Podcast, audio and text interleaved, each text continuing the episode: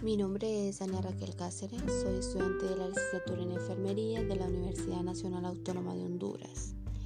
El día de hoy, para la clase de Farmacología 1, les hablaré acerca de las interacciones alimento-medicamento. Estas pueden ser provocadas por alteraciones en los mecanismos de absorción, distribución, metabolismo o excreción de los fármacos.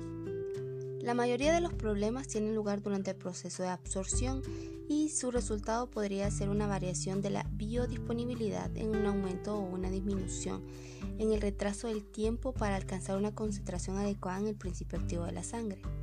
Existen denominados pacientes de especial riesgo a la hora de sufrir posibles interacciones entre alimentos y medicamentos, como por ejemplo esas personas que utilizan anticoagulantes o trombolíticos, las personas que están embarazadas, que están de lactancia o malnutrición, también poblaciones ancianas o especialmente las personas que utilizan fármacos cardiovasculares. Y hay fármacos que pueden causar intoxicaciones si no se monitorizan adecuadamente, como por ejemplo los anticonvulsivantes o la digoxina, entre otros. Las interacciones más significativas son el acenocomarol.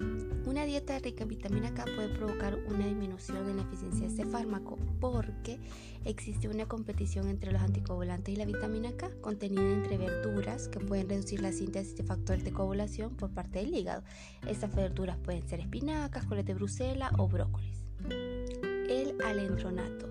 La absorción de este fármaco se puede ver disminuida hasta un 60% si se ingiere con café o zumo. No se absorbe en lo absoluto cuando se toma durante la comida, por eso se recomienda que se tome dos horas antes de la comida o se administre en ayunas. La vitamina C se recomienda que se consuma con el hierro porque esta compatibilidad ayuda muchísimo y también se recomienda eh, con la aspirina porque favorece su tolerancia gástrica. Por otro lado, los antiinflamatorios no esteroides AINES no tienen efectos adversos a nivel gastrointestinal que puedan ocasionar problemas. No se conocen interacciones clínicas significativas. Es más, se aconseja administrar conjuntamente con los alimentos.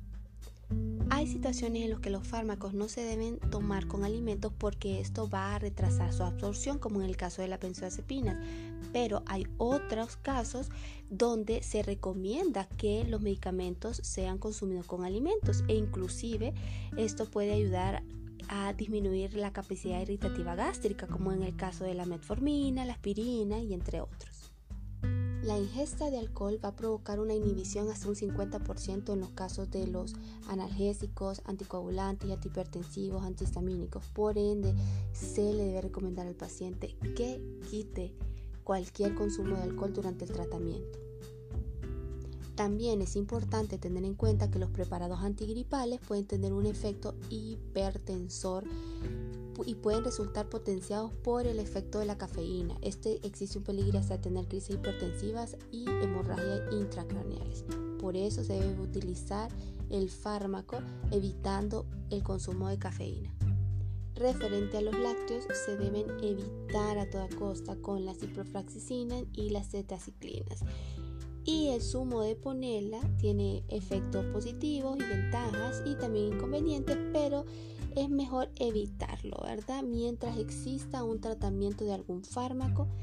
Esto ha sido todo por mi parte. Muchas gracias por su atención.